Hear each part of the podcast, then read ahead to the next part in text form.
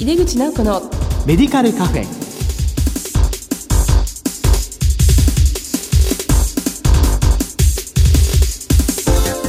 こんばんは。帝京平成大学薬学部の井出口直子です。井出口直子のメディカルカフェ。この番組は医療を取り巻く人々が集い語らい情報発信をする場です。新年度が始まりましたがいかがお過ごしでしょうか？春は気持ちを新たにして頑張っていきたいですねさて今月の特集テーマは地域医療における薬剤師の連携です。この後ゲストにご登場いただきます。どうぞお楽しみに。入れ口直子のメディカルカフェ。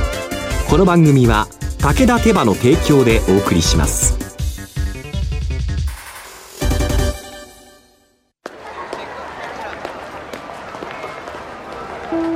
世界は大きく変化している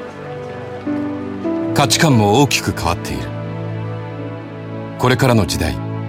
健康とはどんなことを言うのだろう。医薬品には何が求められるようになるのだろう。一人一人に寄り添いながら価値ある医薬品を届けたい。私たちは武田手羽です。帝京平成大学薬学部の井出口直子です。地域医療における薬剤師の連携特集の1回目です。今回は薬局との連携強化と題してお送りします。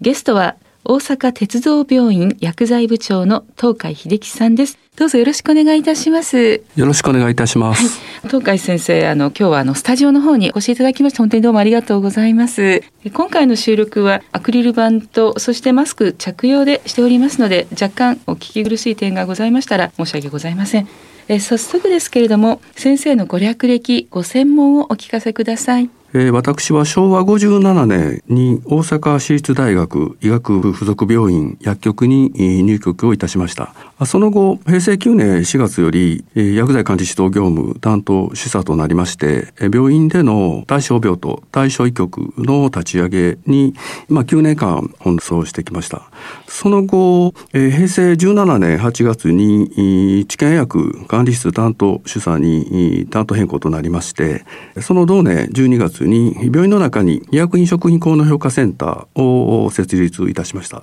その業務にもしっかりと関わってきたということです。その後2年間の間に平成19年4月ですけども治験拠点病院活性化事業の応募に携わりました。同年7月に大阪市立大学医学部附属病院が治験拠点病院に採択されたということです。ですので、えー、ほとんど採択後の5年間は治験拠点病院としての数々の責務に取り組みました。えー、その後、縁あって、平成24年10月より、ただいま勤務しております大阪鉄道病院薬剤部長として転職をいたしました。で、えー、ひたすら現在は病院改革にも参画していると。そういう状況でございます。はい、ありがとうございます。まあ、地球の方も今は病院改革にも尽力されていらっしゃるということですね。えー、この新型コロナウイルスの感染拡大で先生のいらっしゃる薬剤部ではこの1年ほどを振り返って業務の方はいろいろ変わりましたでしょうか？そうですね。あの、コロナ禍の影響を受けて、さすがに入院患者さんの減少はあったんですけども、実は、あ薬剤管理指導業務の算定件数は目標は達成できました。また、あの、算定率についても目標以上の成果を残すことができたと考えています。ただ、あの、大きく影響があったところと言いますと、薬学生の実務実習の対応、これが、あの、さすがに厳しい状況で、なんとか、あの、うちの病院で感染対策をしながら受けてあげようかなということで、えー、まあ、途中、あの、他病院からの引き受け等もあって、そこら辺りが苦労したところかなというふうに考えています。そうですか。昨年度の実務実習はもうかなり大変だったと思うんですけども、まあ、先生の病院では一応受け入れはずっと続けていらしたということそうですね。むしろあの予定人数よりも多く受け入れをしたということです。そうですか。結構な病院の数があのまあ中止なのでというふうにキャンセルされたりもしたので、ねまあ逆にどこにあの受け入れていただけませんか？ということを大学ではだいぶ動いていたので、まあ、先生の病院であの学生が受け入れて実際に現場で実習できたというのは本当にありがたいことです。で、あのまあ今日のテーマであります地域薬局との連携強化ということなんですけども、先生の病院ではかなりこの数年薬局との連携を強化されてきたということですが、その強化してきた背景にある経緯とお取り組みを教えていただけますか？はい、えー、そうですね。当初、私が赴任した時に、まあ、院長と面談する際にですね、薬剤部長、薬薬連携なんとか頑張ってほしいなということをおっしゃられて、私の一つの目標に上がったんですね。そうすると、あその中でどうしていけばいいかなということを考えると、背景としてはやっぱり、こう、病院薬剤師と保健薬局薬剤師の現状の違いがやっぱりあったかなというふうに思いました。ですので、その現状の違いを埋めるべく、何か意見交換しながら進めていければなというふうに考えて、えー進めてきたところです。例えば、あの、病院薬剤師の現状といえば、仕事、これまでの外来から入院患者へと業務がシフトしています。ですので、外来処方は、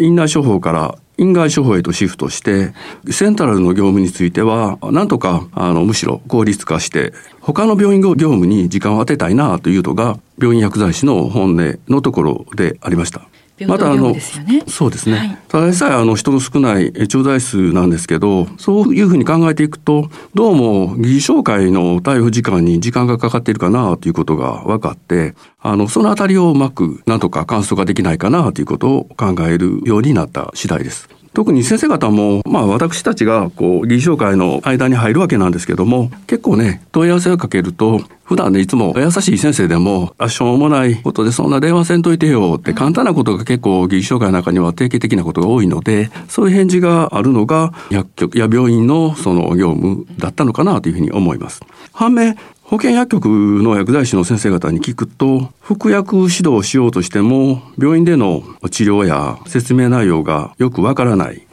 例えば抗がん剤でしたら服薬スケジュールがやっぱりわからない。疑似紹介をしても目の前に患者さんがいるのにすぐに返事が返ってこない。そんな状態で非常に困ってたかと思います。はいこの辺をなんとか埋めるべく方法はないかなということで、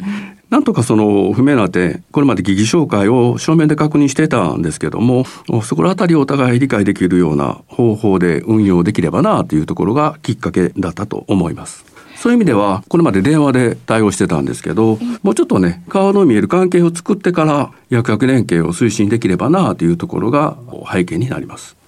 あ例えばもちろんその薬薬連携進めていくための会を作るそれから話を聞いてみると困ったこと要望をなんとかうちの病院で聞き取ってあげる。それにはいわゆる疑似紹介の簡素化プロトコール。その当時流行りやったんですけどもあのそこはなんとか進めていく必要があったかなというふうに考えています。また反面それとは別に病院保健薬局連携シートを考えて指導内容とかそういったものが書面で見える化をしてあげる必要があるのかなというふうに考えて進めてきました。そういったところだと思います。あの病院の方の立ち位置と薬局の方が、まあ、それぞれ、まあ、ちょっと困ったところをお互いに情報共有しながらより患者さんのためにやっていこうというお取り組みだと思うんですけども、まあ、疑義紹介はファックスと電話っていう感じで薬局は薬剤部にっていうことですよね窓口として。そうですね。うちの病院はあえてその薬剤部を経由して、えー進めていくというスタイルをとってます。なかなかそこは間に入ってあげないと、まあ、先生方と保健薬局の薬剤師さんとの関係がまだ顔見えないですから、見える者同士が間に入ってあげると、結構スムーズにいくのかなというふうに思ってます。で、書面も、いわゆるファックスをされるんですけど、必ず電話と一緒にファックスしてほしいな。で、中身チェックしながら、あの、意図を確認しながら先生にお伝えする。そういう方式をとっています。ちょっとめんどくさいんですけど、丁寧だと思います、なんで電話せんとあかんのっていうのはよく言われるんですけど、やっぱり書面でわからないところとか、意図がわからないところとかが、議事書会の用紙の中にもありますので、そこを埋めたいなというふうに考えてます。はい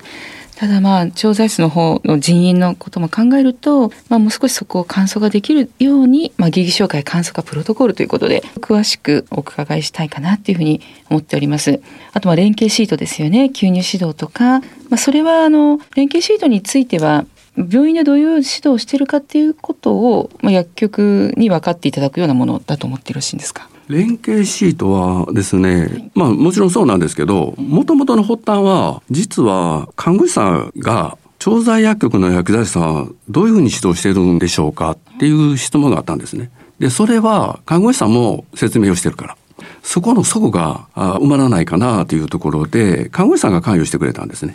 ですので、ドクターから依頼をもらって、連携シートにもちろんサインいただくんですけど、それを看護師さんが患者さんに渡して保健薬局に行ってここの部分を説明してくださいねっていう用紙なんです最初の発端は。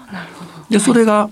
ファックスされて帰ってきてカルテ上にまた入っていく。次の診察の時にそれを看護師さんも先生方も見ることができる。まあ、業務上は看護師さん業務効率上がるんですけど、ええ、そこのあたりをうまく共有する方法の手段なんですね。じゃあもうこういう指導してくださいねということを薬局に持ってってもらって薬局薬剤師が指導したらそれをちゃんとフィードバックをするっていうことですね。で、ね、こういうことしましたということであじゃあこれまで指導を受けてるんだなということで、まあ、その先に進んでいくという形で。そうですね、はい、特に急に指導はそういう形デバイスの指導がなかなか複雑ですので、うんえー、そういう形を取ろうかなということでした。はい、反面がん指導の連携シートについては、手違いっていうのがあるんですね。同じレジメンでも薬剤でも眼種が違うケース、その時に説明のパンフレットを渡し間違えることがありますので、なのでどういう眼種で,、でどこまで告知もしてあるのかなと。そのあたりが今までこう手探りでこう会話の中で、えー、保健薬局の薬剤師さんがやられてたんですけど、そ、ねそこは書面上で、はい、この眼種でこういうスケジュールで告知も済んでますよと。はい、でドクターからあ外の薬局に行ってご指導を受けてくださいねというサインまで頂いてるんですね。それを持って患者さんが行くそういうスタイルです。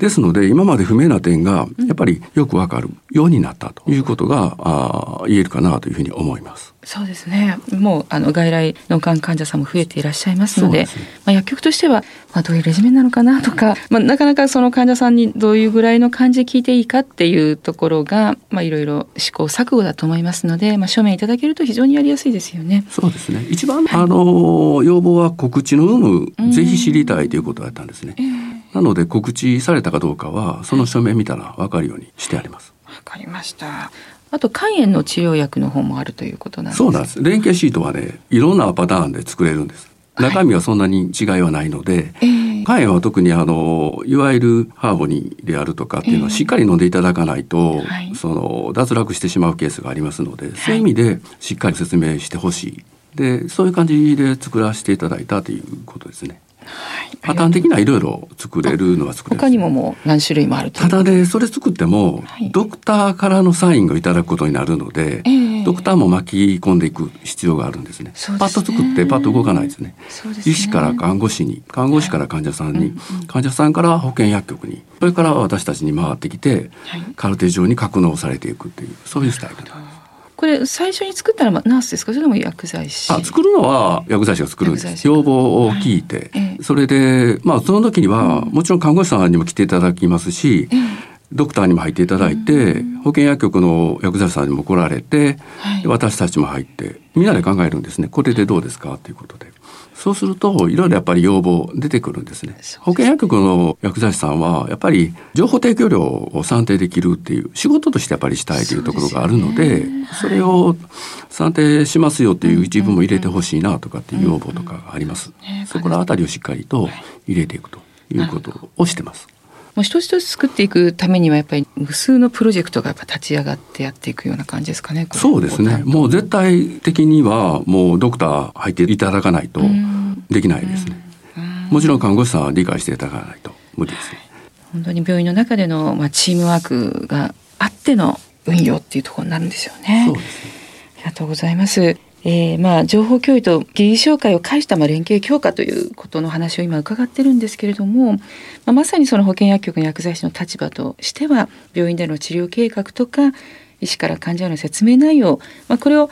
まあ把握できればですねあるいはプラス保健薬局で何をしてほしいということが書いてあると、まあ、非常に迷いなくできるのかなと思います。これ運用されていて何か課題みたいのが逆に出てきたりはないですか？課題は今のところ特にないですね。ただあの何をしても集積を集めていく努力はあのしていかないとダメかなというふうに思います。要は、あの、返してくださいねとか、こんだけの件数が集まってますよとか、こういうものが返ってきましたというのを、いわゆるセミナーの後に報告会の中でフィードバックをする。やりっぱなしだとね、やりっぱなしでよくわからんと、必ずフィードバックをするということがポイントだと思うんですね。そうですね。その連携の難しさというか、まあ、やったことがちゃんと集積してそれを見せるということで、まあ、もっとどんどん動いていくということですかね。この地域密着型の医療をなさっている大阪鉄道病院さんと、まあ、薬局との連携強化の、まあ、特徴っていうのを、まあ、これだっていうまとめの話をお願いしたいんですけどそうですねあの当院の特徴はもうとにかく顔を合わせて意見交換をするで課題を見つけて共同で解決するが特徴ですね。むしろあの薬薬連携というよりは途中で表現の仕方が変わったんですけど医官薬薬連携。それが最大の特徴だと思います。医師が入って看護師が入って薬薬連携ですね。それが最大の特徴かなというふうに思ってます最近ではあの診療所の先生方にも一緒に入っていただいてっていうのがテーマの一つにしていこうかなというふうに思ってます、そういう意味では病診薬連携。病診薬連携。そうですね。僕らは薬じゃなくて病の中に入ってしまって、えー、病院に勤務する看護師薬剤師医師は病に入って診療所。で薬は保健薬局の先生方を指して、えー、今年は病診薬連携。そういうのを進めていきたいなというふうに考えていますありがとうございます。まあ、薬薬連携推進の会などについてはまたちょっと次回に詳しく伺いたいと思います。地域医療における薬剤師の連携特集の1回目。今回は薬局との連携強化と題してお送りしました。ゲストは大阪鉄道病院薬剤部長の東海秀樹さんでした。先生お忙しいところありがとうございました。ありがとうございました。世界は大きく変化している。価値観も大きく変わっている。これからの時代健康とはどんなことを言うのだろう。幅広いラインナップで信頼性の高い医薬品をお届けします。一人一人に向き合いながらどんな時でも健康を咲かせる力を。私たちは武田手羽です。